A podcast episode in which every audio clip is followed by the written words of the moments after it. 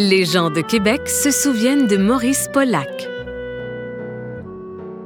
Maurice Pollack a profondément marqué l'histoire économique de la ville de Québec.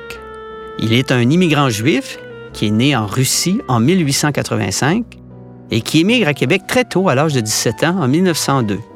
Il va se faire connaître et établir une bonne réputation pendant plusieurs années, plus de 20 ans, comme pédalaire en Beauce. Maurice Pollack, tout simplement, est un colporteur qui circule dans la grande région de Québec et qui offre de porte en porte ses articles de mercerie. Après cette première époque, décide d'ouvrir un magasin sur la rue Saint-Joseph en 1906. Il va innover très rapidement en proposant un magasin où on vend des vêtements à prix fixe, c'est-à-dire qu'on n'a plus à négocier le prix, mais que le prix est indiqué sur chacun des produits. Derrière la figure de Maurice Pollack, il y a également sa femme qui a joué un rôle très très important. Elle s'occupait entre autres des employés et également des approvisionnements et services du magasin. Mais la vie de Maurice Pollack n'a pas toujours été facile à Québec.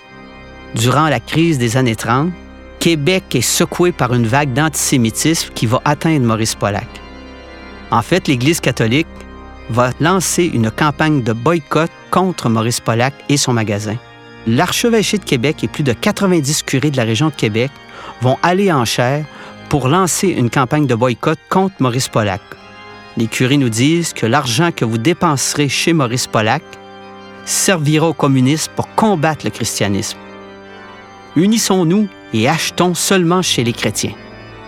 Voilà le thème de la campagne. Mais les bas prix et le dynamisme, la ténacité, l'ardeur de Maurice Pollack va lui permettre de passer au travers de cette période très difficile des années 30 pour pouvoir justement réaliser son rêve d'établir un grand magasin.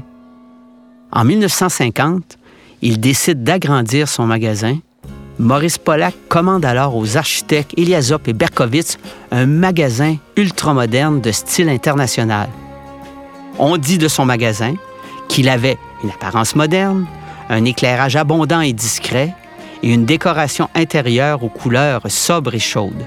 Au sous-sol, vous avez également le premier magasin d'alimentation de grande surface qui s'installe à Québec, l'épicerie Stenberg.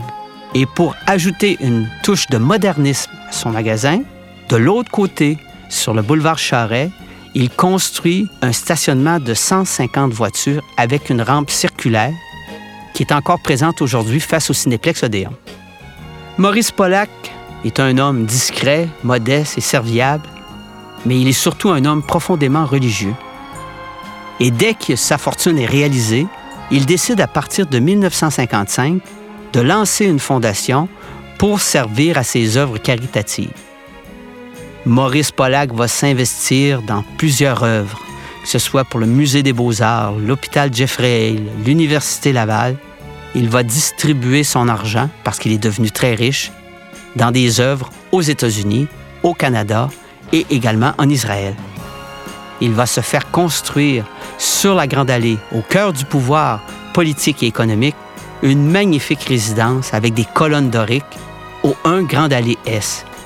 Maurice Pollack, un homme d'affaires, un immigrant qui a profondément marqué l'histoire économique de la ville de Québec. L'épigraphe en mémoire de Maurice Pollack est situé au 1 Grande Allée Est dans l'arrondissement de la cité Limoilou.